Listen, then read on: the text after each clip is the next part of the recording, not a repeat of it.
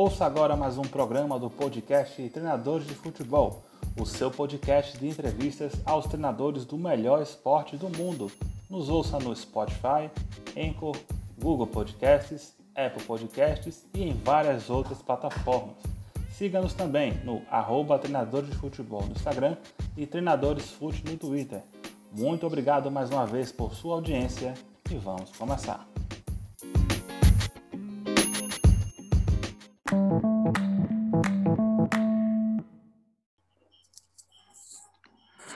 Uma boa noite a todos. Estamos aqui hoje, neste dia 15 de abril de 2021, para mais um episódio do Debate Treinadores, o nosso programa aqui do podcast Treinadores de Futebol, para falar sobre assuntos do futebol brasileiro. Estamos aqui hoje com os professores Márcio Máximo, Denis Alves e Chiquinho Lima. Vamos cumprimentar aqui um a um, primeiramente, das boas-vindas. Professor Márcio Máximo, boa noite. Tudo bem? É, boa noite a todos, boa noite aos nossos internautas, Neto, sempre comandando com brilhantismo essa, essa resenha. Denis Alves, que eu tenho o maior prazer de ser amigo e de ser amigo do amigo, porque eu sou amigo do Toninho também. Então, quer dizer, eu sou amigo da dupla. Né? E Chiquinho, né? O Chiquinho também que faz um. Sempre onde passa, por onde passa, faz excelentes trabalhos.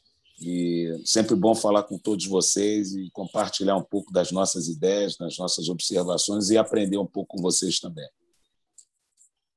Excelente. Professor Denis Alves, boa noite. Tudo bom? Boa noite, Neto. É, mais uma vez, muito obrigado pelo convite. Sempre um prazer estar aqui participando dessa conversa, sempre muito bem acompanhado, sempre com grandes feras.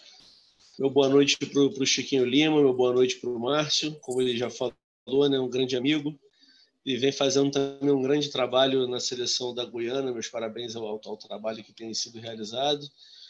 E semana passada a gente esteve aqui com, com o Léo Neiva, né? Da, é, o Léo Neiva também. De é. São Cristóvão e Neves, e agora, é. agora com o Márcio. É um prazer estar sempre com vocês. O aprendizado é, é constante para mim. É recíproco, é recíproco, Alves, é recíproco. Excelente. E diretamente também de Uberlândia, professor Chiquinho Lima. Boa noite, professor, tudo bom? Boa noite, Neto. Boa noite, nossos amigos internautas. Muito obrigado, Neto. Um prazer e uma satisfação, primeiro, em poder aprender e compartilhar esse momento com o professor Márcio Márcio, com o Denis Alves. Gratidão por reencontrá-los e por me dar a oportunidade de poder aprender com, esse, com esses caras que é, são muito inteligentes, que desenvolvem trabalhos excepcionais. O professor Márcio Márcio representando uh, o futebol brasileiro na Guiana e o Denis sempre acompanhado do professor Tuninho, fazendo grandes trabalhos por onde passo. Agradeço mais uma vez a oportunidade. Vamos falar aqui, falar de futebol é sempre muito prazeroso, porque futebol é a nossa essência, né? E, e gratidão pela oportunidade de aprender com esses caras. Muito obrigado pela oportunidade. A gente aqui é que agradece a presença dos professores nesse bate-papo que vai ser muito legal, com certeza. A gente queria começar a nossa conversa falando do assunto hoje que foi o mais comentado, o mais falado, que foi o, o fim né, de um ciclo. O professor Renato Gaúcho deixou o Grêmio, né, depois aí de quatro anos e meio, um pouco mais do que isso. É, chama até atenção um pouco, porque há pouco mais de um mês renovou seu contrato dele, né, e agora após a eliminação aí da Libertadores para o Del Valle, a diretoria se reuniu hoje e optou por romper, né, este vínculo, né, que teve aí Copa do Brasil, Libertadores, Tricampeonato Gaúcho, Recopa Sul-Americana, um ciclo muito vitorioso do professor Renato. Eu queria é, perguntar ao professor Márcio como é que ele viu né, esse desligamento, se é algo natural do futebol, se realmente um trabalho a longo prazo, professor, ele tende com o tempo a realmente se desgastar. Queria que senhor desse assim, a sua opinião sobre esse tema. É, primeiro, primeiro eu acho que a situação do, do Renato, por si só, já era atípica, né? Porque um treinador no Brasil ficar quatro anos e meio no comando de uma equipe já é uma coisa inusitada completamente. Aí nós vamos entrar em vários, vários detalhes, né? E eu gostaria até que vocês contribuíssem para relembrar quantas equipes o Grêmio já formou nessa era Renato? Eu me lembro pelo menos de quatro, quatro equipes, porque o Grêmio, ele, apesar de ser um clube com uma estrutura é, indiscutivelmente muito, muito boa, muito grande, ao mesmo tempo ele também é um clube vendedor, ele é um clube formador, é um clube que disputa. É, é o, o, Grêmio ele está ele tá, ele tá fora da curva, porque ele, além de ser um clube que compete, em alto nível todas as grandes competições, ele também vende seus jogadores. Isso força o treinador a mudar, a virar essa, a mudar o ciclo, porque ele, ele vende cinco, seis jogadores por ano.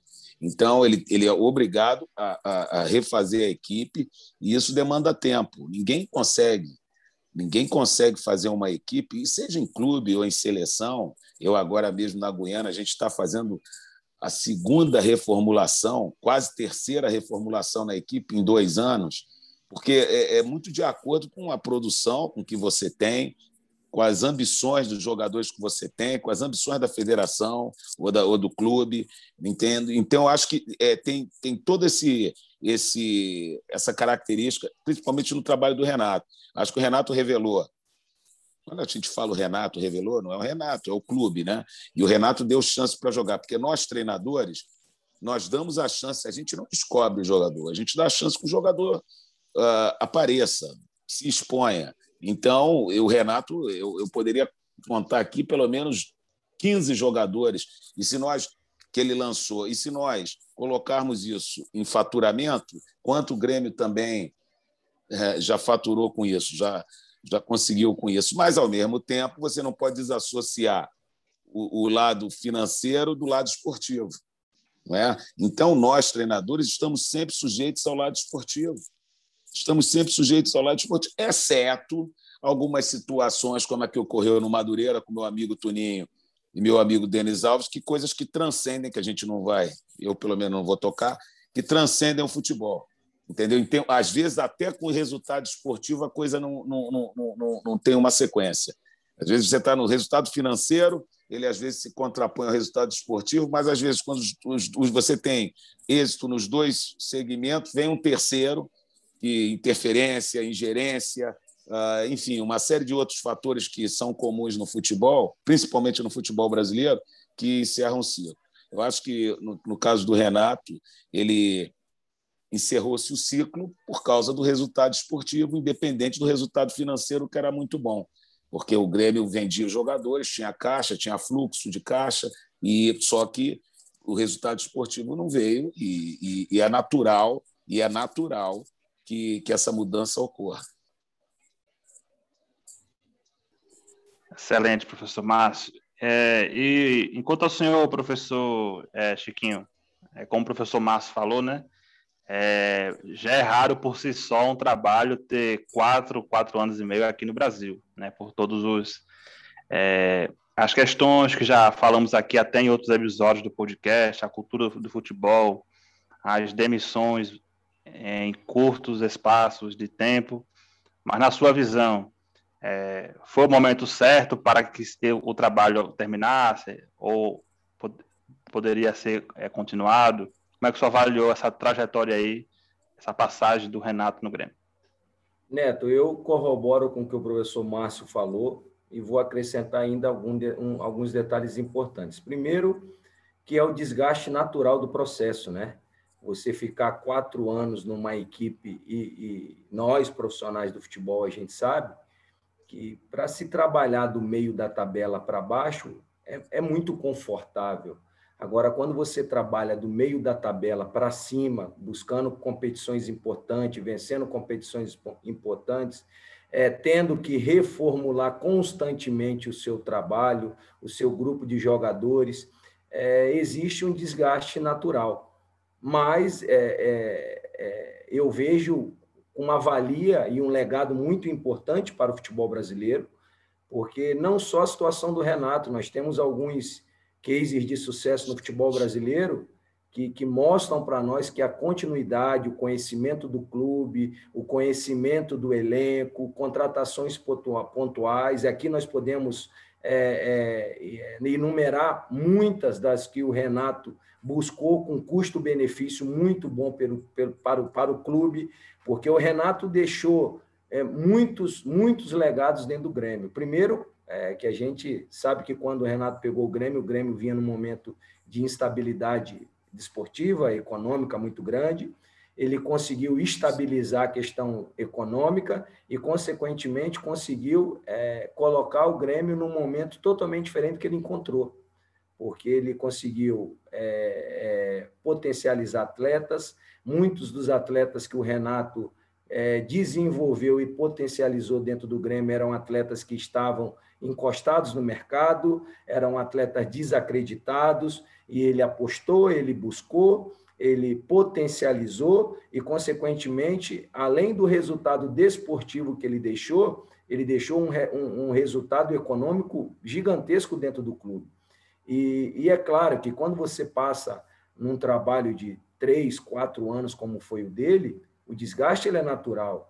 E o profissional ele tem que entender também o momento de, de, de respirar outros ares, até de eles é, é, é tirar um momento para descansar a cabeça, porque não é fácil você é, ser, ser líder né, e gestor de um, um grupo, um, um, uma equipe, né, uma instituição gigantesca como é o Grêmio, e, e, e tem mostrado para nós, Neto, é, corroborando com tudo isso que o professor Márcio falou, futebol brasileiro tem mostrado para nós nesses cases, como é o Grêmio, como é o Brusque, como foi o Operário de Ponta Grossa, com treinadores que eh, possuem uma carreira longínqua dentro do clube, assim como foi o Brasil de Pelotas com Rogério Zima, equipes que mantiveram, mesmo nos momentos de instabilidade, eu lembro, eu estou te falando, é, que eu lembro do Gerson, o Gerson Guzmão, quando chegou no Operário de Ponta Grossa, fazendo um paralelo com a situação do Renato, ah, o Operário de Ponta Grossa estava na segunda divisão do Paranaense. É, olha que coisa interessante. Ele subiu da Série D para a Série C do Campeonato Brasileiro e não subiu no estadual e a diretoria bancou. E o processo é extremamente vitorioso, como é o Operário de Ponta Grossa hoje. É, é, e, esse, e esse legado que o Renato tem, é, deixou para nós, profissionais do futebol brasileiro, mostra que quando você tá, você tem tempo para trabalhar, porque é, essas grandes equipes, quando a gente fala de Grêmio, a gente fala das grandes equipes do futebol brasileiro, você quase não treina, você joga 70 jogos no ano, com viagens, você tendo que respeitar o processo fisiológico e regenerativo dos atletas, enfim. Quando você tem um trabalho de médio e longo prazo, é, bancado por quem sustenta o clube, que são os gestores, é, a probabilidade de, ter, de ele ter sucesso é muito grande. Então, o desgaste ele é natural, né? Eu, eu vejo essa saída do Renato como um desgaste do, do, processo que ano a ano ele vai acontecendo, e a gente sabe, nós profissionais de futebol, que quando você se trabalha para ganhar, realmente você não pode ser político, não pode agradar todo mundo, você vai é, ter confrontos de ideias dentro do processo, que é natural, e eu vejo essa situação do Renato como, além do que o professor Márcio falou, é o, o desgaste natural do desenvolvimento do trabalho. É, e, e só para acrescentar, Chiquinho, é um desgaste com todos os segmentos, desgaste com os jogadores, desgaste com a diretoria, com a imprensa. Não é? Então, quer dizer, é um desgaste amplo né, dentro do contexto. É um desgaste que não só, não só em relação ao trabalho, mas em relação a todos os segmentos do trabalho. Perfeito. Legal, professor Chiquinho. É, é até interessante citar né, que tivemos aí, nesses últimos anos, alguns trabalhos longevos, né, especialmente na região sul. Né? Tivemos o, é, o Tencate no Londrina também, né, que passou é, seis anos, o próprio Gerson Guzmão no Operário. É, e isso nós estamos também. falando da Série A e B, né? mas é, o, sim, sim. o, o Jacuipense da Bahia é um, é um, é um é um, é um case de sucesso. Hoje é, é Série C do Campeonato Brasileiro, mas está com o João uhum. Nilson lá desde quando se iniciou o processo é, subindo de divisão, conseguindo acesso da Série D para a Série B, e mesmo a Jacuipense, como é esse ano, não fazendo um campeonato baiano da forma que ela compete, a diretoria bancando. Então, esses cases pequenos também, de times médio pequenos, tem que ser explanado e mostrado para quem nos escuta, porque é, é, eu não vejo outra saída. Primeiro, porque o futebol ele é muito caro, o futebol ele é muito desafiador, e nós, principalmente pelo momento que nós estamos vivendo. Se você eh, não tiver, se você não, não acreditar e se você não tiver confiança naquela equipe que você monta para desenvolver o trabalho, a probabilidade das coisas darem errado são muito grande e, consequentemente, o custo-benefício fica muito elevado para os clubes. É verdade. Tem a ver também com a gestão, né, Chiquinho? Você tem que ter um bom gestor que seja um elo profissional entre o treinador e a diretoria para que não haja desgaste também. Né? E isso aí, você falou do Jacuipense, provavelmente tem um bom gestor. Você me lembrou agora do, do Eduardo Batista, que também é um amigo meu, que está no Mirassol, Perfeito. até com um trabalho nem tão, nem tão longo assim, mas um trabalho com algum tempo já. Ele abdicou de trabalhar nas séries A, B, C, para abraçar esse, esse, projeto do Mirassol, que tem o Juninho como gestor e tem bancado, quer dizer, e a coisa fluiu, né? Está Perfeito. fluindo, né? Perfeito, professores. E, professor Denis, a sua visão também sobre é, o encerramento deste ciclo, como os professores já falaram, né? Muitas um, um grande legado deixado, jogadores revelados, títulos importantes. Mas como é que você ouviu aí a, a saída do Renato do Grêmio no dia de hoje? Bom, eu acho que o Márcio e o Chiquinho foram bem completos no, no que eles colocaram, sem dúvida nenhuma. É, um, Para você ter uma noção, um ponto muito importante assim que eu penso, o Chiquinho falou muito do Márcio acrescentou é, é, com os atletas, diretoria, com imprensa e mais, né, Márcio? Até do próprio ser humano. É, eu venho de uma situação onde, onde posso citar como exemplo, estou desde 2018 na batida direto, disputando competição nacional, é, competição regional como Copa do Nordeste, competição estadual. Então, eu acabei vindo direto, teve uma pausa na pandemia, mas sempre em clube durante esse período, né? Você bota aí 18, 2018 inteiro, 19, 20, 21, é, são três anos e um pouquinho assim na batida, e eu agora estava me sentindo cansado depois dessa da disputa da Série D, é, onde até tive a oportunidade, Márcio, de jogar contra o Mirassol do Eduardo Batista, ele assumiu lá é, logo no início né, da Série D.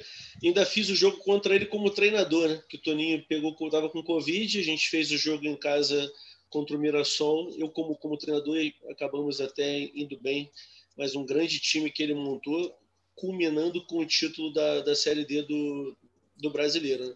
Mas então, Neto, assim, esse, esse, desgaste ele também é muito do indivíduo, e eu falo até do seguinte: um desgaste de, que envolve fadiga mental. É, você fica exaurido mentalmente.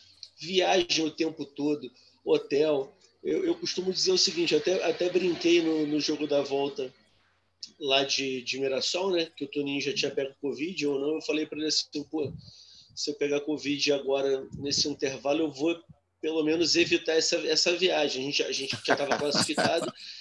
Marcos, ah, é. a viagem era terrível. É, eu sei, a viagem era sei, terrível, imagino, eram imagino. muitas horas de viagem. Imagino. E aí ele até falou comigo assim: se, se, é, ainda brinquei falando o seguinte: ou então, se eu não pegar, já vou arrumar uma expulsão no último jogo. Porque parece brincadeira, quem começa a trabalhar de repente há pouco tempo fica feliz da vida com viagem. Pô, quer é. viajar a todo custo. Se, pô, não, eu quero ir na viagem. Rapaz, chega uma hora que não dá mais, a cabeça não aguenta mais. É muito tempo em avião, ônibus, hotel, com as mesmas pessoas. É muito cansativo, cara. E, e fora essa questão, que sem dúvida ele estava passando, eu não sei como, até assim, obviamente não envolve só uma questão financeira, mas até ele aceitar essa renovação, acho que ele podia ter, de repente, falar assim, pô, vou segurar um pouquinho, vou buscar outras coisas, vou, sei lá, ver jogo em outro lugar. Tudo bem que agora está mais difícil por conta de pandemia e tal, mas uma, uma reciclagem, entre aspas, que reciclagem não é só quando a pessoa está mal, né? não, não tem a ver com isso. Tem a ver com buscar novas ideias realmente, estudar outras coisas, sei lá, pensar de uma forma um pouquinho diferente. Mas ele não acabou renovando o contrato, e a situação, aí já porque o Márcio falou, né? É, a perda esportiva, no caso do Grêmio, para uma Libertadores é, um, Libertadores é um negócio gigantesco.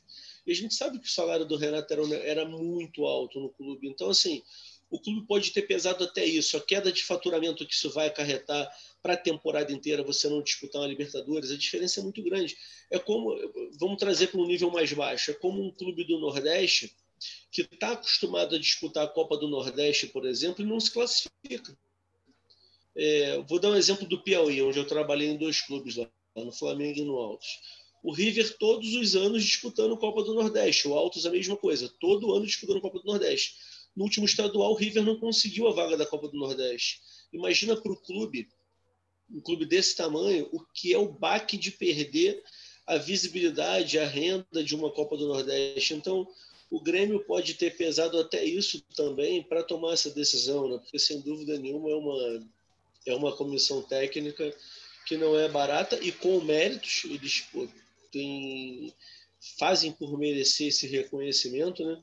E aí o, Márcio falou também uma questão dos gestores, né? associado ao que o Chiquinho comentou sobre manter treinador por muito tempo. É, citaram alguns treinadores, né? Rogério Zimmermann, o, Paulo Roberto também, acho que ficou um bom tempo. Ficou um tempo no São Bento. Também São no Bento. São Bento, né? Também é, ótimo aí, treinador. Com, no, com o nosso Luizinho Rangel, né? Isso, então, assim, aí para vocês terem uma ideia, até estava conversando com o Neto antes de vocês entrarem, e eu, eu falei que não teria nem problema eu falar sobre o que eu vou abordar agora, é, numa conversa com todo mundo e até aberta para todos que, que estão nos acompanhando. Até porque o Márcio deu a deixa, né? ela surgiu do nada. Eu fui, eu fui convidado e fiquei espantado com isso. Eu fui convidado para montar um curso de metodologia de treinamento para para um grupo político de um clube de Série A do brasileiro. Então, assim, pessoas que estão buscando a presidência do clube, que querem fazer a gestão do clube, e eu fui procurado por eles para fazer um curso de, de metodologia de treinamento para eles. E com qual objetivo? Eles querem entender um pouco mais de metodologia do treino, para eles terem como avaliar o treinador que eles estão contratando. Então, isso eu já acho que é pensar um pouquinho fora da caixa que pode ser benéfico para nós como treinadores. Porque imagina o seguinte, vou citar um exemplo. O Internacional foi rebaixado que ano? 2017? Foi isso? Ou 16, foi por ali, né? É, é, é. Tudo bem. Foi rebaixado em 16 e jogou a B de 17. Isso, foi rebaixado em 16. Vamos lá, vocês lembram os treinadores do Inter em 2016? Começou com Falcão, aí foi Celso Roth, Argel e Lisca. Foram quatro treinadores. Aí eu pergunto, qual é a relação de ideia de jogo e metodologia de treino entre Comum. esses quatro. Comum aos quatro. Assim, né? São profissionais que pensam diferente. Talvez você aproxime mais ali o Argel do Celso Rotti, pode ser. Mas o Falcão, sem dúvida, totalmente diferente de todos os outros. Então, assim, você percebe que os próprios gestores não seguem uma linha. A gente vai ter oportunidade de ver agora no, no, no Grêmio quem o Grêmio vai contratar? Como vai ser essa contratação? O Flamengo passou por isso com a saída do Jorge Jesus e a vida do Domenech. Não sei se eles achavam que estavam trazendo a mesma coisa, mas era totalmente diferente, tanto em termos de modelo de jogo, quanto em termos de metodologia de treino. Então, assim, quando eu sou procurado por um grupo importante, de um clube importante do futebol brasileiro, um clube de Série A, por pessoas que querem saber um pouco mais sobre metodologia de treino, sobre ferramentas que o treinador pode utilizar, não é nem para definir qual é melhor, não. É só para eles poderem conversar um dia com o Chiquinho, por exemplo, falar assim, professor, como é o seu trabalho? O que você utiliza? E eles vão pensar, não, com essa metodologia de treino não me serve, não é o profissional que eu estou querendo. Ou então ele fala, pô, Chiquinho, é exatamente isso que eu estou buscando, você está largando na frente. Então, assim, eu acho que é, cobra muito, cobra-se muito, né? Que nós, profissionais que estamos diretamente no dia a dia de treino no campo, que a gente esteja sempre atualizado, sempre é, até atento às novas nomenclaturas, né, Márcio? Você sabe disso. Hoje tem coisa que se você falar em público, ah, mas não é mais isso, é tal coisa, é, cara, não importa é, é uma coisa que o René Simões fala, né? Comunicação. Comunicação não é o saber me comunicar, é vocês entenderem o que eu estou falando. o que eu estou falando, exatamente. Eu vou chegar para um jogador essa que treina comigo todo tua, dia. É isso, essa explanação tua é fantástica, porque é, eu vou só fazer um, abrir um parênteses aí para complementar o que você está falando, e, por, e, e, eu, particularmente, achei importantíssimo essa limitação de treinadores dentro do campeonato, dos campeonatos nacionais. Sabe por quê? Porque a responsabilidade ela vai ser dividida. Porque antigamente a responsabilidade era só em cima dos, da comissão técnica. É. O problema era estrutural, econômico, porque a gente tem um campeonato brasileiro de 20 equipes e antes de começar, falando do nosso mais alto nível, antes de começar, todos os dirigentes, os gestores, jogam para a imprensa que nós temos 15, 16 equipes brigando pelo Campeonato Brasileiro, sendo que nós temos três, quatro no máximo de orçamento, de qualidade de elenco, e a responsabilidade fica toda em cima de nós, comissão técnica.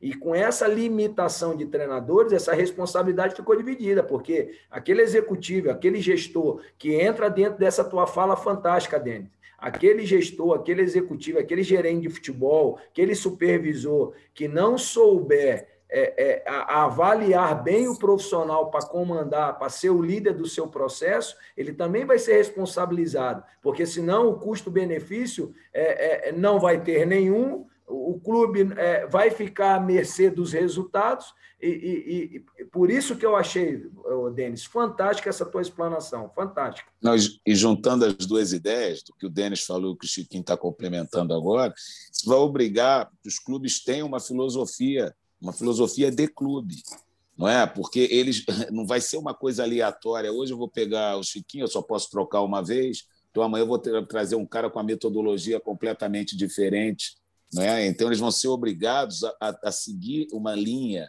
uma linha. Isso, é, isso é que está faltando no futebol brasileiro, independente do clube, do, do, do da, da, filosofia do clube ser uma filosofia de formação, ou, de, ou de, de, competição de alto nível, de chegar, ou de reativo, ou de posse, enfim, ele vai ter que buscar uma filosofia de jogo. E isso que, que se, e vai ter que buscar um, um treinador que se adeque a ela, né?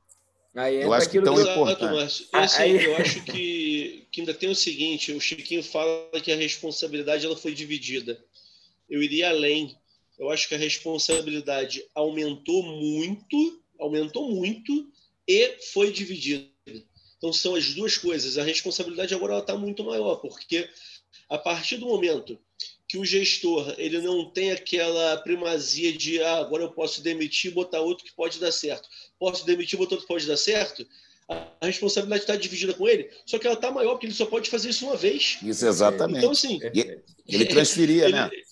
Ele transferia. E era. Pô, Márcio, que absurdo maior do que no campeonato carioca. Eu vou falar o clube porque, sinceramente, com todo respeito, eu não tenho nenhuma intenção em trabalhar lá algum dia. Então, para mim, é problema zero o Macaé está no quarto treinador no Campeonato Carioca, na nona rodada.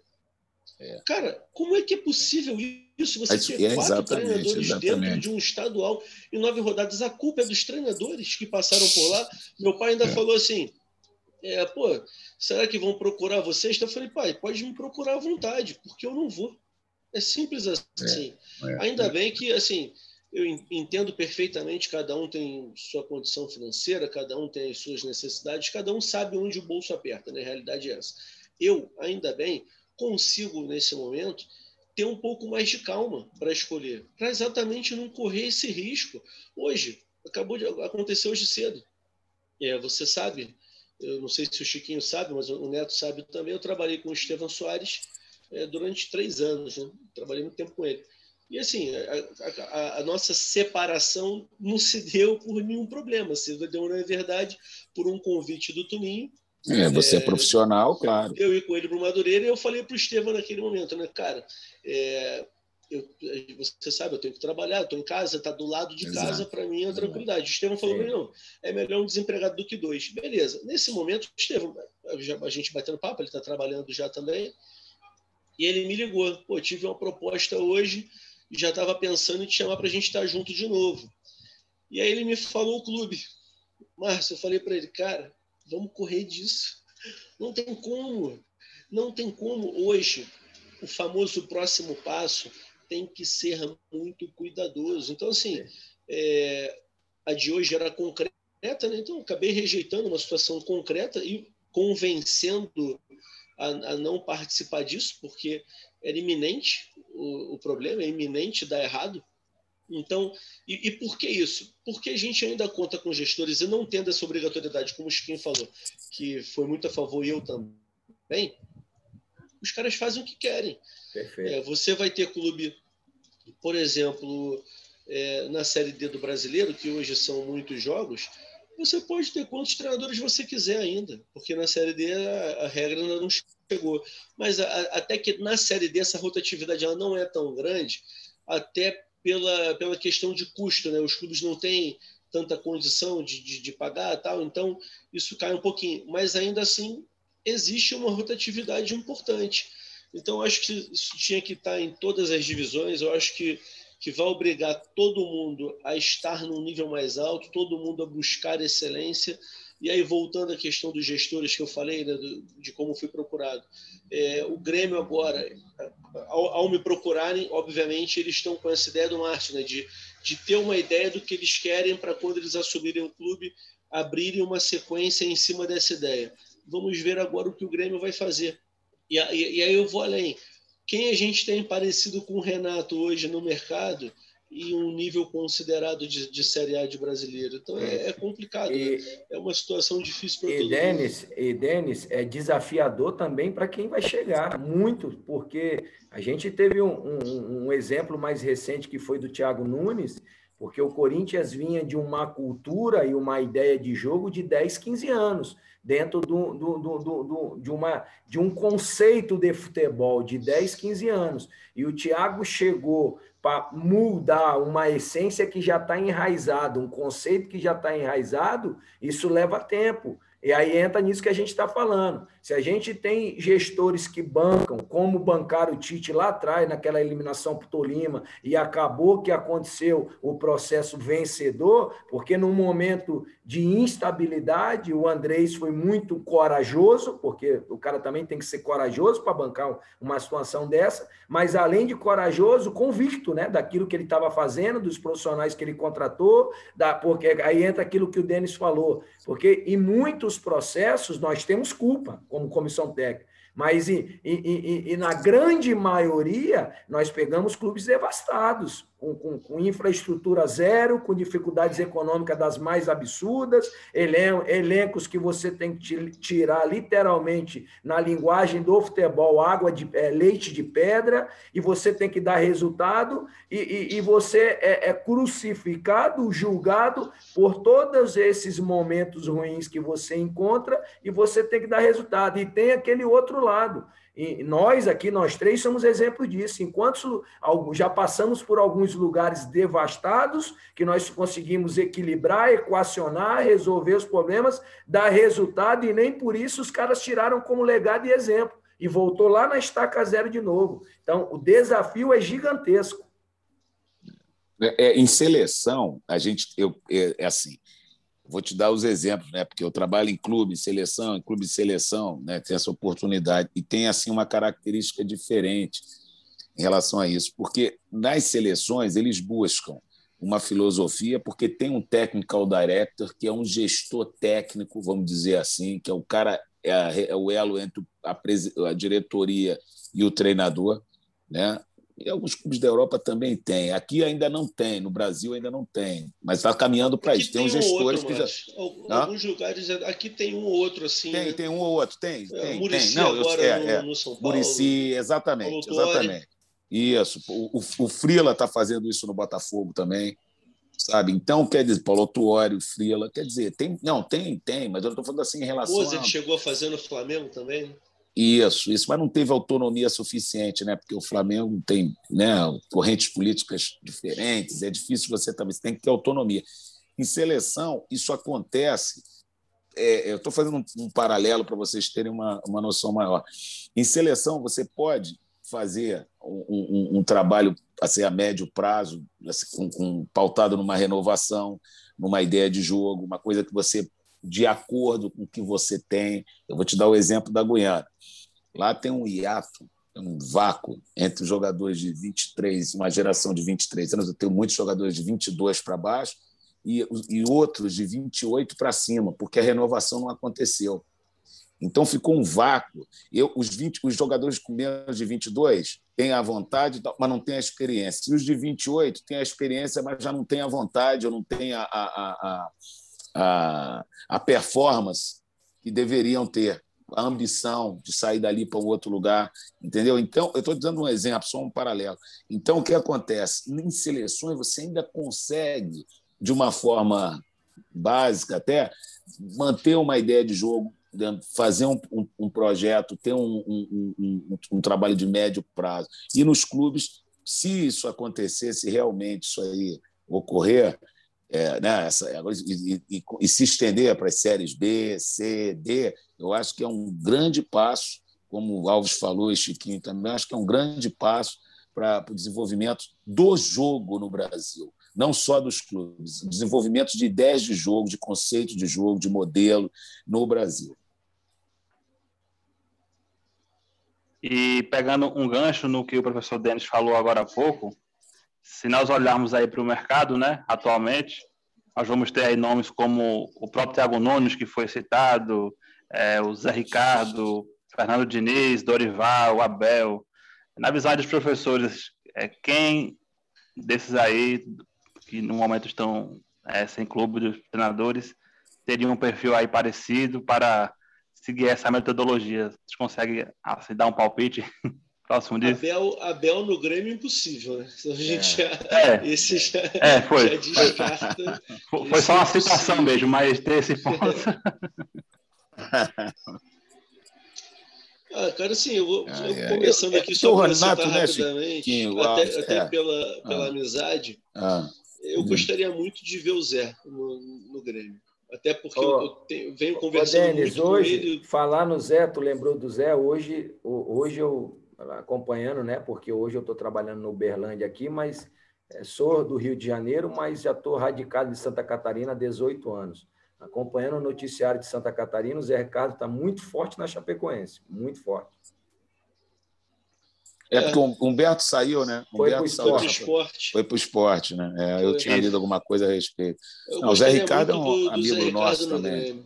É, até, até porque é, mas a gente na pergunta do Neto, ideia de jogo, tal, acho que seria legal. É. A pergunta não, o, o Zé Ricardo seria seria bom em qualquer clube, né? O Zé Ricardo é um cara com ideias bem bem bem claras, bem bem objetivas, bem modernas, inclusive. O, o que acontece é que o Neto perguntou com, com um perfil parecido do Renato. É difícil, é né? Difícil, Alguém, é difícil, né? Não, é difícil. não tem. Eu acho que nesse, nesse jogo, nesses treinadores que o, que o Neto citou, acho que não tem nenhum. É, é difícil, porque o Renato tem uma carreira, é como a gente falou antes, né? bem atípica. Né? Renato, ele ali ele, ele e o Alexandre, que o Alexandre trabalhou comigo no Vasco, eles têm ideias também e, e, e conceitos bem definidos, e são, são, são, são treinadores que buscam a reformulação das suas equipes, é, colocam, renovam suas equipes periodicamente, mas tudo depende também, não é, Chiquinho e Denis Neto, também da, da filosofia do clube. O, o, o, Grêmio, às vezes, me parece, eu não, eu não consigo definir muito bem o Grêmio assim, na sua forma de administrar. Às vezes ele parece um clube vendedor, às vezes ele vende jogadores de uma forma rápida, três, quatro, cinco né? um clube formador, de, de pra, clube formador. E, ao mesmo tempo, ele é um clube que quer competir, quer ganhar e tem condições para isso. Então, às vezes, eu fico, eu fico, achando que o Grêmio fica, meio no meio, fica no meio do caminho entre uma coisa e outra. Não sei a opinião de você. Ô, Márcio, veio, veio um nome aqui que eu acho que, que tem alguma semelhança, mas está empregado, né? até pela, porque tem também uma identidade com o clube, que é o Cuca pelo menos é, a forma é, de defender é, tá aí, é mais tá parecida. Exatamente, tal. exatamente. Eu, eu ia tá falar aí, isso, eu não, eu não é, ia falar do Tuca, mas eu ia falar pela identificação, porque o Renato também, a gente não pode esquecer que o Renato também, além do resultado desportivo e da qualidade do trabalho dele, da comissão técnica dele, é o Renato Portaluppi do Grêmio. Ele é, é grande, ele é, ele é, gigante, ele é pesado, entendeu? É. Então, é, para o, o, outro profissional que, que, que, que tiver esse privilégio, essa oportunidade de sucedê-lo agora nesse projeto, Primeiro vai ter que ser, vai ser muito desafiador você é, é entrar no lugar de um cara tão grande como é o Renato pro Grêmio. Verdade, verdade. E o Cuca, eu acho que o Cuca, o Cuca seria, o Cuca seria, o Cuca seria Seria, seria um nome. Realmente, eu acho que o Cuca seria o nome mais próximo dessa, desse perfil do Renato, eu acho. Perfil mais, perfil mais próximo, né? Legal, professor. Vamos ficar então aí na, no aguardo aí das cenas dos próximos capítulos. É, passando aqui para a próxima pauta, queria comentar com os professores sobre a final né, da Supercopa que houve entre Flamengo e Palmeiras. Estava passando umas notícias é, no Instagram, enfim, e teve uma pessoa que comentou, né?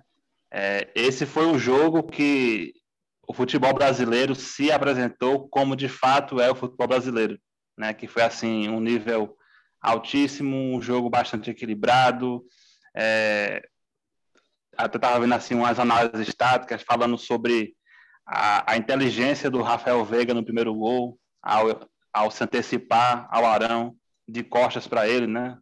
Na linha campo de visão, é, usando com inteligência. E queria perguntar para os professores, né, quais foram assim, as impressões que tiveram das equipes aí, dos professores Rogério Ceni e Abel Ferreira, um jogo que teve aí vários ingredientes, Diego Alves pegou três cobranças, o Everton pegou duas, foi assim, é, bastante equilibrado. É, professor Márcio Máximo, qual foi a sua impressão em relação a esse jogo? Primeiro, eu acho hoje o Palmeiras, eu, eu vou, eu vou partir de duas, duas, duas análises, tanto do, tanto do, do, professor Chiquinho Lima quanto do professor Denis Alves.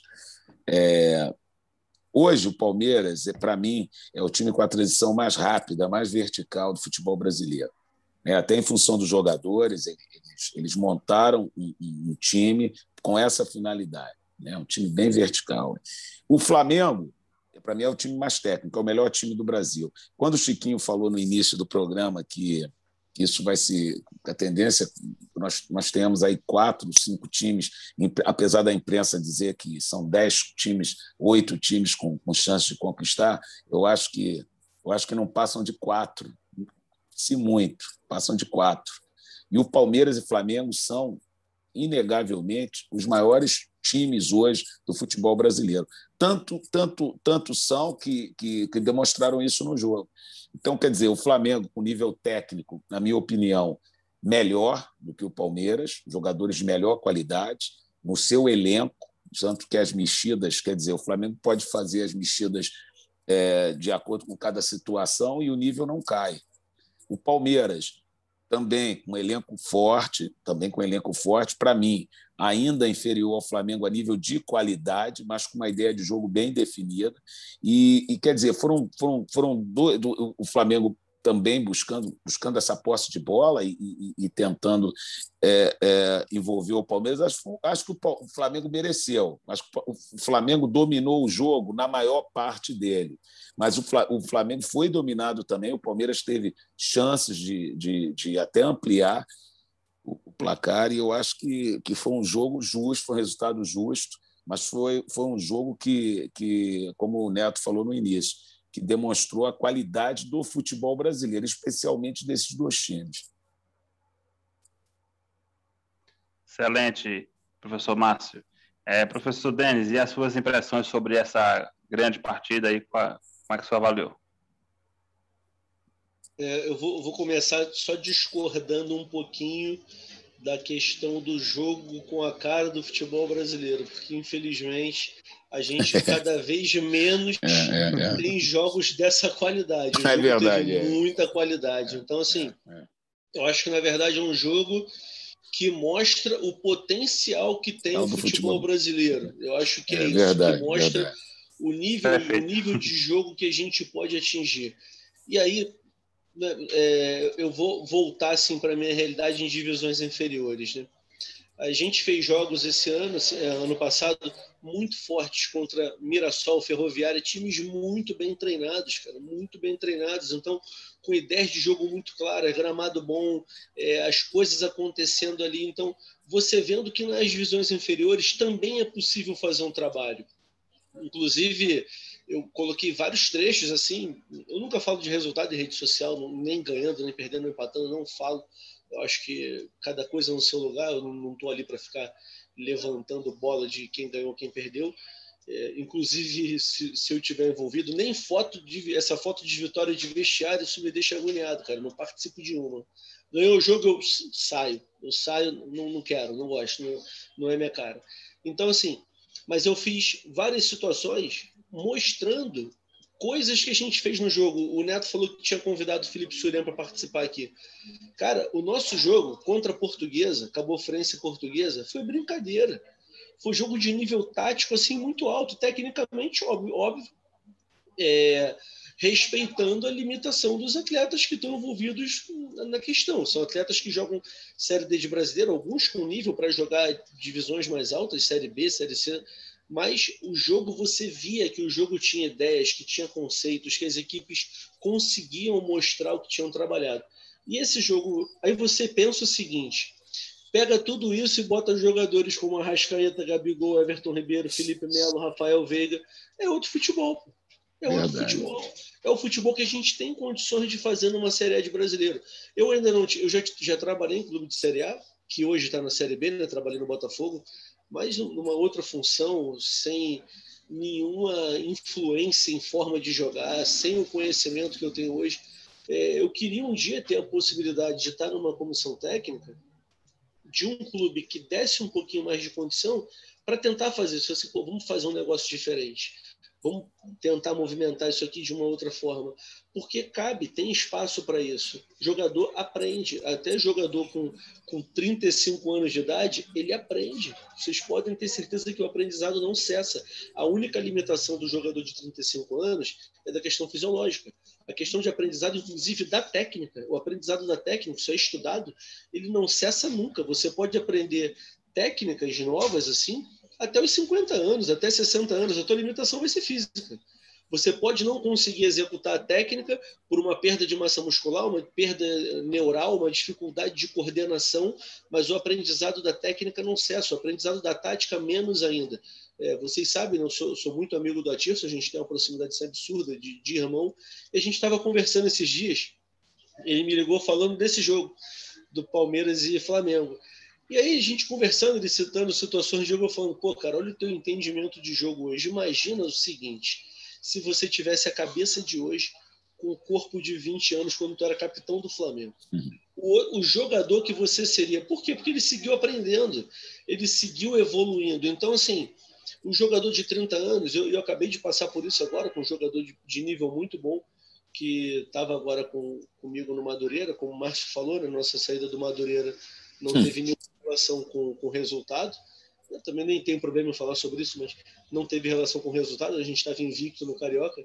E o jogador veio falar para mim, cara, o que eu evoluí trabalhando contigo nesse período, é, eu, eu acho que eu nunca evolui tanto na vida em tão pouco tempo.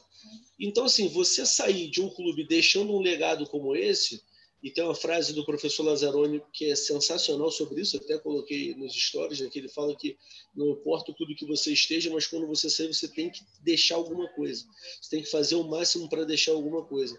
E aí eu digo a mesma coisa num clube desse nível. Você imagina você conseguir deixar um legado num, num Palmeiras como ou num Flamengo, como sem dúvida Jorge Jesus deixou um Sem legado dúvida. muito forte ali com os atletas, muito forte, com atletas já formados, ele fez ali um grande trabalho.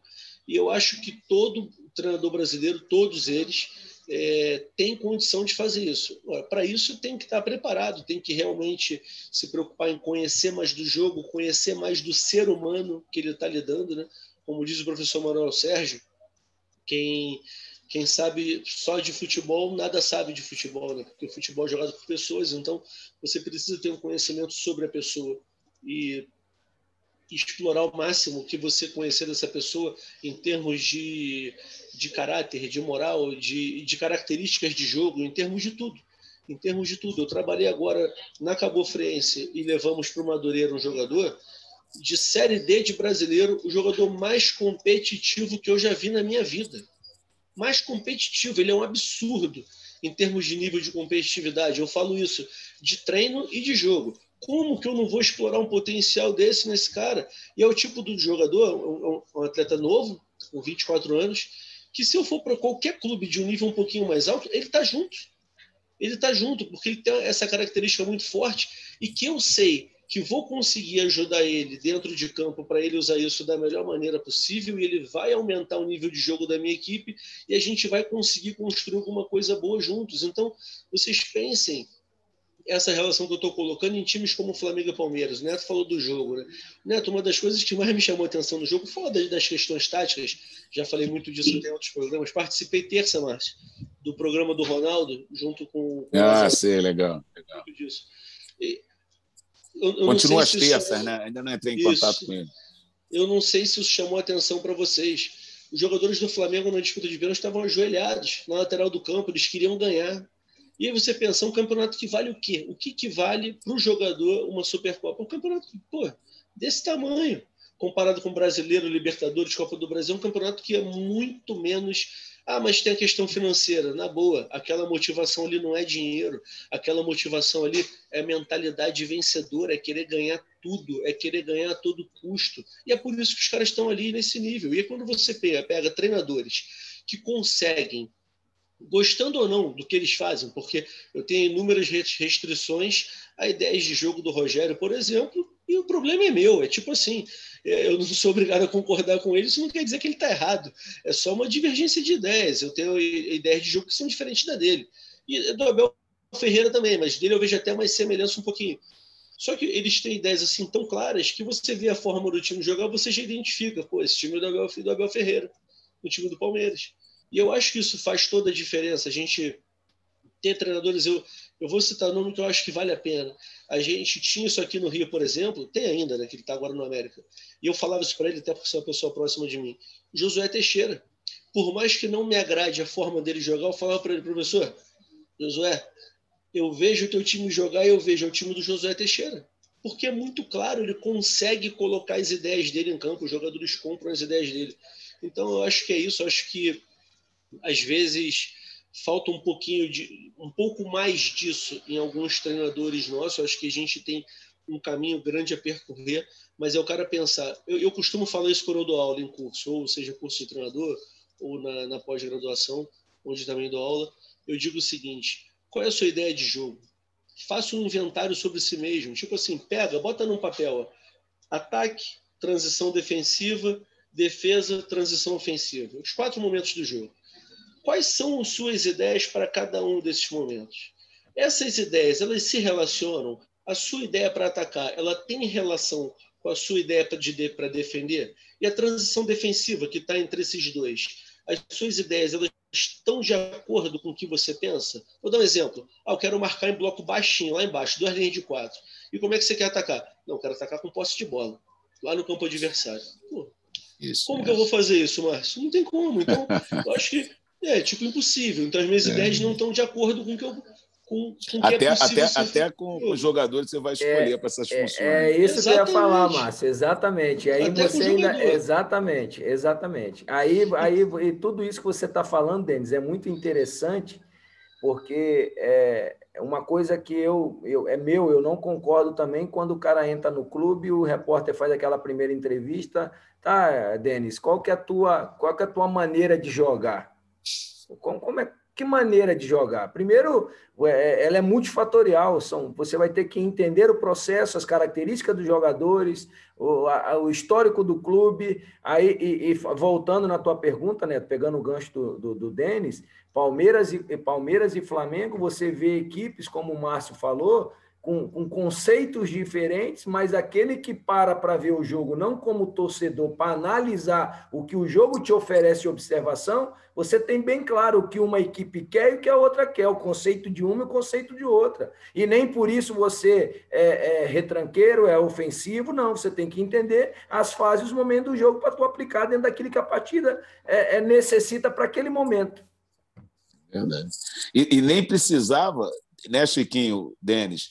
Nem precisava até, nem se você olhar a escalação, né, já, você já conseguiria entender né, o conceito de cada equipe. Né? Só se você, você, mesmo sem entrar em campo, né? Você já, ia, já, já iria analisar. Aí entra aquela situação que o Denis falou da Série D. É, eu, eu, eu, eu sou apaixonado de ver jogos da Série D, porque é um conteúdo muito grande. São muitos profissionais qualificados trabalhando na Série D e na Série C. Aí o que, que acontece? Na Série D você ainda vê isso mais, mais latente, por quê? porque ah, os jogos são de semana a semana, você consegue respeitar todos os processos, é, é, é, é todas as, as, fases, os processos, principalmente no que diz respeito à parte fisiológica do atleta. É, você... Agora nessa até está tendo jogo meio de semana, Chiquinho, porque como ah, é? aumentou o número de jogos, é, aumentou muito, né? A pandemia. O número de jogos aí até, até teve jogo durante a semana, que agora são são 14 jogos que, que você faz obrigatoriamente, se você ficar direto. Mas você tocou num assunto muito, muito importante. Para vocês terem uma noção, 2018 estava é, no grupo da Série D. Itumbiara, Macaé, é, URT e Espírito Santo.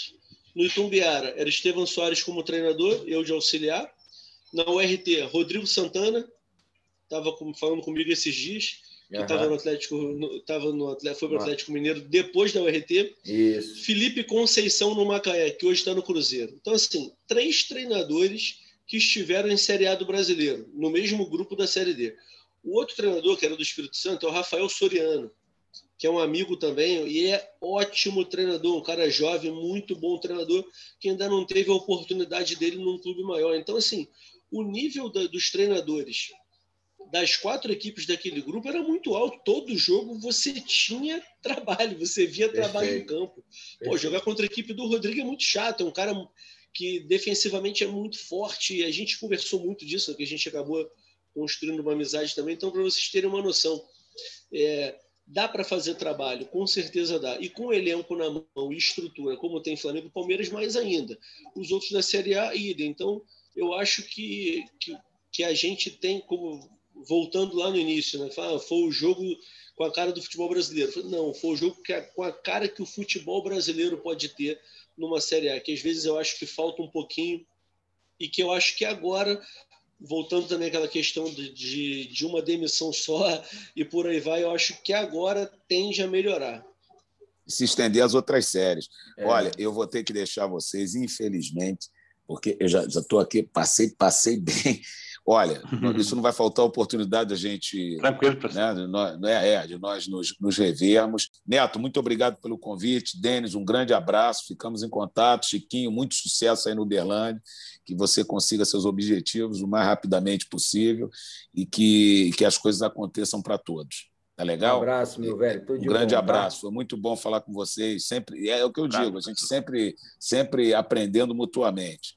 Tá? Transfira, Grande abraço. meu abraço para o Wilson lá, tá? O Wilson Não, vou é um falar com ele. Vou Grande falar abraço. com o Wilson. Grande abraço a todos. Valeu, Neto. Valeu, Denis. Abraço. Excelente, professores. E mudando agora um pouco de é, continente, né? Saindo do Brasil indo para a Europa. Queria falar rapidamente com vocês sobre as semifinais da Liga dos Campeões. É, teremos aí em uma chave duas equipes que nunca conquistaram a competição, é, PSG contra Manchester City, e na outra chave, duas equipes que já conquistaram, né, o Real Madrid e o Chelsea, Real Madrid gigante, né, sempre é, pesa a camisa quando chega nessas fases decisivas. Queria perguntar ao professor Denis o que é que ele achou assim dos jogos das quartas de final e como é que ele imagina que vai ser essa semifinal, essa grande disputa entre esses gigantes do futebol europeu. Bom, Neto, eu gostei muito dos jogos. É, eu assisti com mais atenção o jogo do Paris Saint-Germain com o Bayern. Esse eu assisti, é, como, como o Skin falou, né? Você pode ver o jogo como torcedor, como profissional. Esse eu foquei para ver realmente o jogo.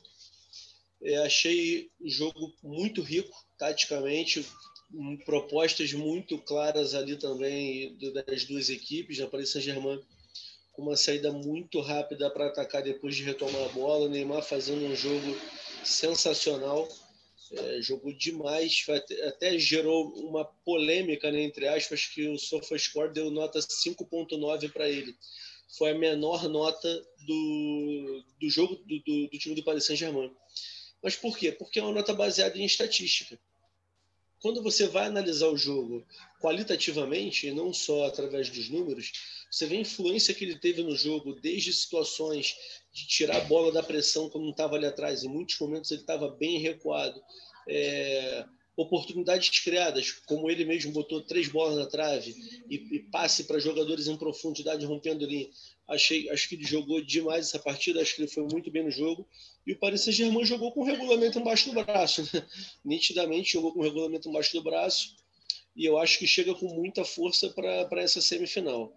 O outro jogo que eu vi foi do, do Borussia né, com, com o City. É, achei que foi assim. Acho que a diferença ali foi maior. A, diferença ali era nos, em todos os confrontos. Eu acho que ela era a maior de todas. Né? O time do City está é, é muito forte e está muito forte nessa temporada de novo. Né? Teve uma sequência gigante de vitórias na, na Premier League, depois perdeu, mas mantendo sempre um nível de jogo muito alto.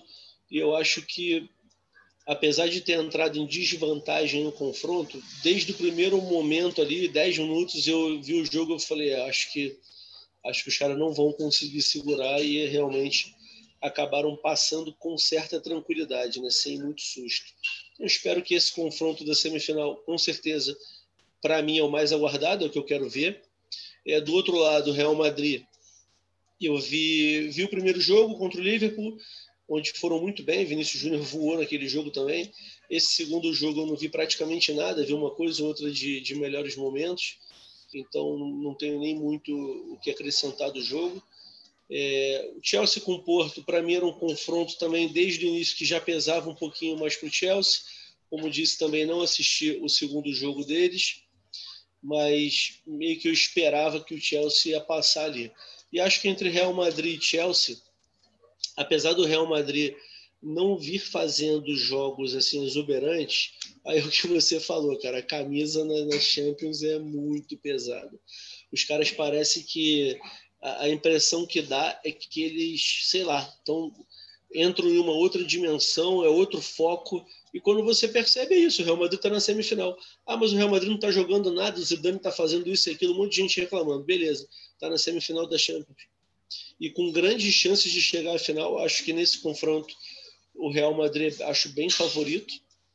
E, e no outro confronto já acho muito equilibrado. Acho que o Manchester City tem um pouco de favoritismo ali.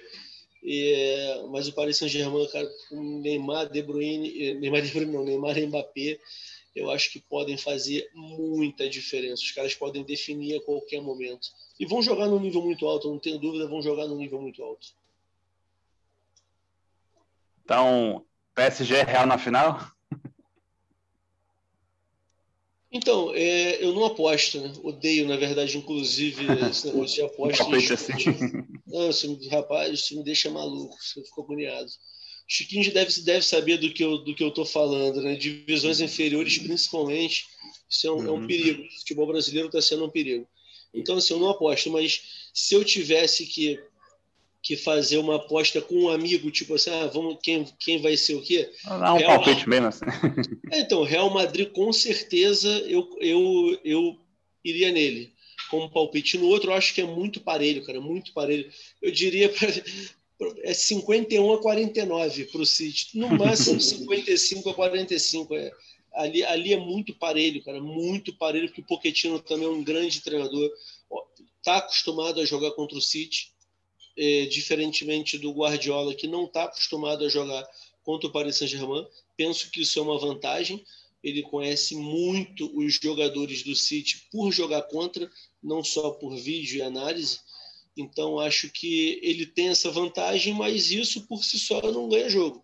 É, como diz um amigo meu, o melhor executivo de futebol que eu trabalhei, né? É igual salário em dias. Salário em dia ganha jogo? Não, mas ajuda a ganhar. Conhecer o adversário ganha jogo? Não, mas ajuda a ganhar. Então, acho que o, que o Pochettino tem ferramentas ali que vão ajudá-lo a ganhar. Mas eu não, não consigo cravar ou, ou dar um palpite. A, ainda vou na qualidade de jogo, qualidade de jogo, não individual, qualidade coletiva do Manchester City ainda me chama um pouquinho mais atenção. Então, mas não quer dizer nada. Pode chegar na hora, o Paris Saint-Germain meter 3 a 0 e acabou. E fim de papo. Mas, mas eu iria no City Real na final, se eu tivesse que, que fazer um, que dar um palpite. Excelente. Professor Chiquinho, sua opinião aí sobre os jogos das quartas, algum destaque na sua visão? E sobre esses futuros confrontos aí nas semis, como é que o Neto, acha que vai ser? Eu confesso para ti que eu não acompanhei, porque os nossos horários aqui, eles são justamente na hora que passam os jogos da, da Champions, né? A gente vê, como o Denis falou, eu vi depois os melhores momentos, mas muito, muito, muito longe para você fazer qualquer tipo de análise. Eu eu estou torcendo muito para que o, o, o, PSG consiga ir para a final, porque eu, eu vejo no PSG a, a, as ideias daquilo que eu penso como treinador, uma equipe é, buscando aquela maturidade de competição, o City está buscando né, ter essa grandeza que tem Real Madrid, que tem Chelsea, que tem Barcelona dentro da competição. Torço muito para que, porque lá é recheado de brasileiros e, e, tem uma proposta de jogo que, que eu gosto, porque eu, apesar de hoje estar o Pochettino, eu tive a oportunidade de jogar no futebol estoniano e lá eles, é, a maioria dos profissionais de comissão técnica são ou são suecos ou são alemães, né?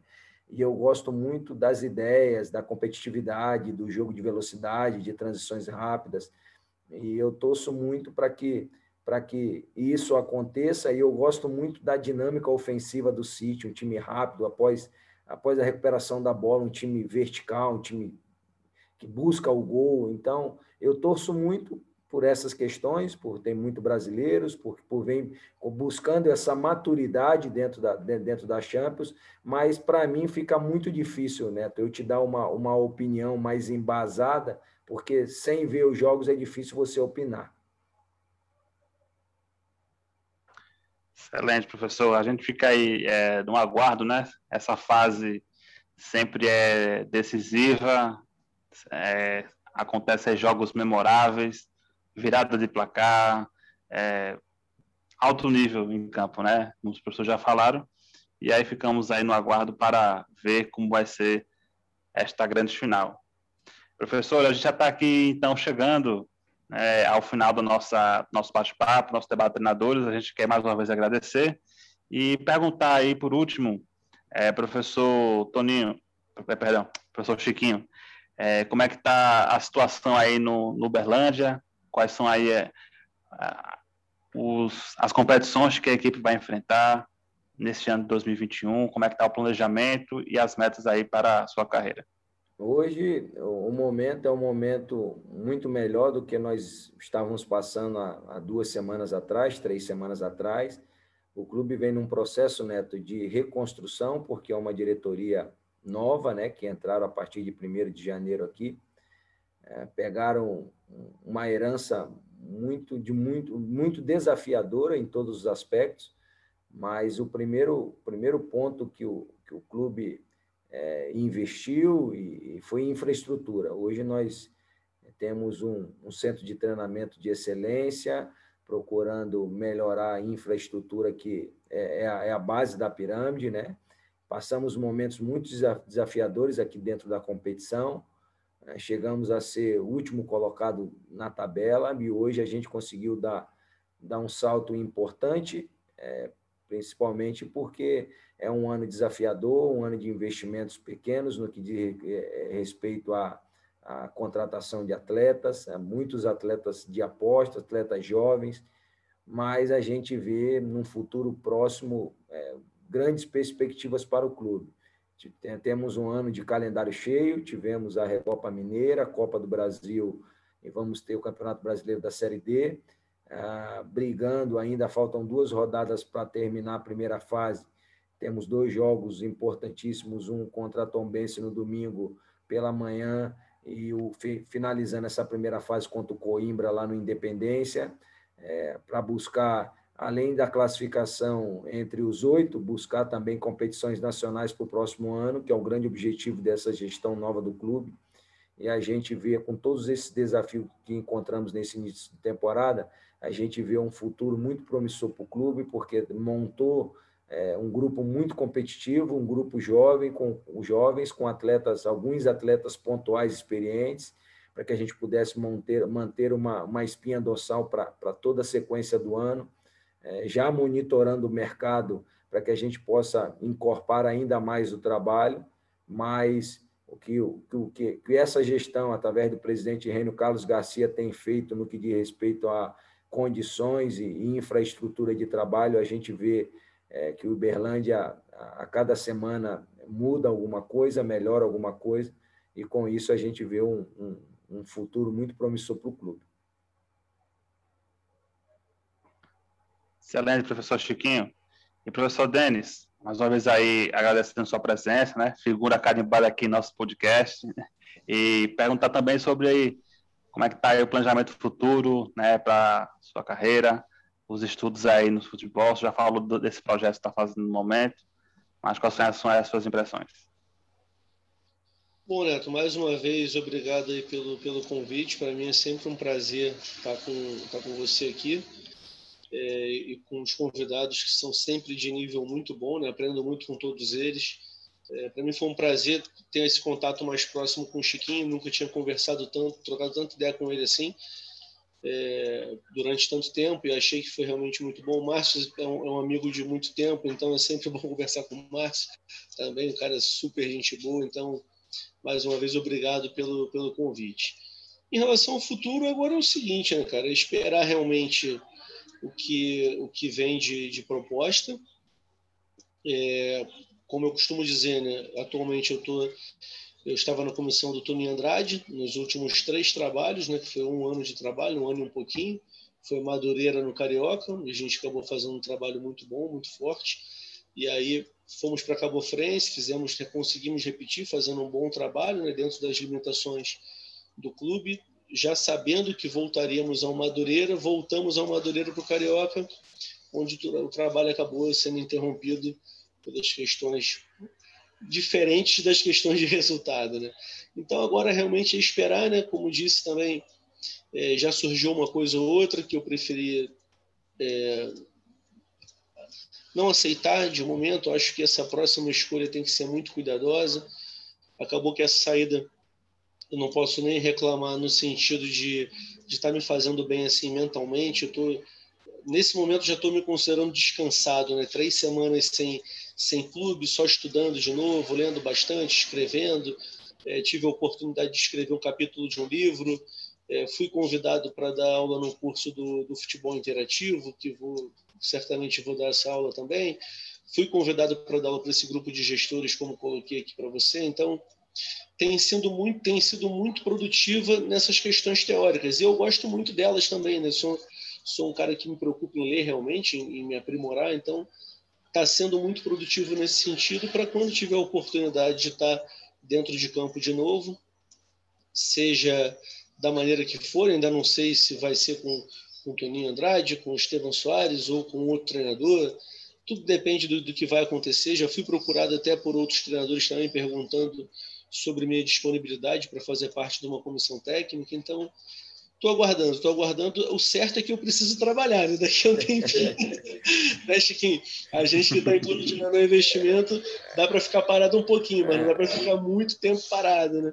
Não, e agora com essa tua explanação, logo, logo você volta para o mercado, que você é um cara sensacional, as referências são muito positivas, tu, um cara que que agrega um ser humano espetacular. E eu volto numa frase lá atrás: futebol, é, se você tiver pessoas de bem, de caráter, dispostas a sonhar os mesmos sonhos que você, tratando o lado humano primeiro que o profissional, é, a probabilidade do trabalho dar certo é muito grande. E isso eu vejo nos trabalhos que você está, Denis. Eu acompanho você de muito tempo já. Como você falou, a gente nunca teve uma proximidade. A primeira vez que a gente está batendo um papo de uma hora e meia aí conversando sobre futebol, é, mas é, a gente acompanha porque o nosso ciclo de amizade ele é em comum e a gente torce muito, muito mesmo por você, pelo Toninho, por você, com qual comissão técnica você for, porque você é um, um grande profissional que tem agregado muito. A gente acompanha você pelas redes sociais, a gente acompanha você nos teus trabalhos, é, todo, todo, todo momento que a gente procura parar para escutar e ver as coisas que tu que tu desenvolve é sempre um grande aprendizado. Obrigado, Neto, por mais essa oportunidade de aprender novamente. Pode ter certeza que eu vou sair daqui terminando esse podcast muito melhor do que eu cheguei, porque são dois caras que a gente tem como referência, amigos, profissionais do bem, e é sempre bom estar, tá, tá junto com esse pessoal aí. Muito obrigado, viu, Neto? Chiquinho, te agradeço aí pelas palavras também.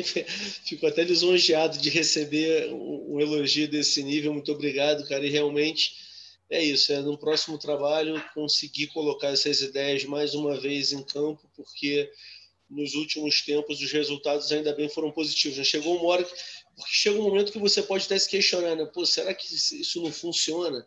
Será que realmente não dá certo? E quando você vê que as ideias estão funcionando, os jogadores estão comprando aquela ideia e fazendo um bom trabalho, né? até porque a gente sabe, por mais qualidade que tenha um treinador, tudo depende do jogador. Quem toma a decisão ali na hora é o atleta, então o atleta precisa comprar essa ideia. Né? Tem uma frase do, do Edgar Morin, que é o criador do paradigma da complexidade, né? um dos maiores filósofos do planeta e uma referência para mim, que ele diz, costuma dizer o seguinte: né? um trabalho tem sentido para uma pessoa quando ela o considera útil e legítimo. E é isso, o jogador precisa considerar as suas ideias úteis e legítimas, porque o trabalho vai fazer sentido para ele. Então, isso é algo que eu levo muito comigo, levo sempre para o clube que eu vou, e eu, eu chego já pensando nisso, eu preciso fazer a diferença, pelo menos em um atleta. Se você conseguir Perfeito. fazer a diferença para um atleta, criar alguma coisa diferente para ele, ajudá-lo a evoluir, já já está valendo a pena. E, e quando você sai de um clube, Chiquinho certamente já passou por isso quando você sai de um clube como foi a situação de agora, né, que a gente principalmente na situação de agora, que a gente saiu por uma questão que não teve a ver com o resultado. A quantidade de mensagens que os jogadores enviam, Perfeito, cara, enviaram, agradecendo por tudo isso, é, isso é muito recompensador. Então, é, como eu falei, né, aguardando uma próxima oportunidade dentro de campo, é o lugar que eu gosto de estar, né, gosto muito da teoria, mas a teoria por si só é igual você ler um cardápio de um restaurante, né? não mata a fome. Perfeito. Você precisa provar a comida. Então, eu, eu, gosto mesmo de estar na prática, de estar no sol, de estar na chuva, dando treino. E é isso, aguardando uma próxima oportunidade. E sendo ferramenta de transformação, né, Denis? Que independente do contexto, como você falou, nós temos que ser ferramentas de transformação e fazer o ser humano é, melhor, quando passar pelas nossas mãos, ser um ser humano melhor do que quando chegou. Porque é isso que a gente deixa do futebol são as conquistas, as medalhas, elas são importantes para o torcedor e para a gente colocar na parede, mas aquilo que a gente enraiza, né, dentro do coração, dentro da alma de um ser humano, isso ele leva para sempre e a gente, em algum momento da vida dele, ele vai utilizar aquilo que, aquilo que a gente aplicou é, de, de, de, vivência, de experiência, de, de, de estudo, de educação. Então, é isso que a gente, nós profissionais de futebol, é, buscamos dos nossos atletas, melhorá-los como pessoa, porque, consequentemente, nós iremos melhorá-los como atletas também.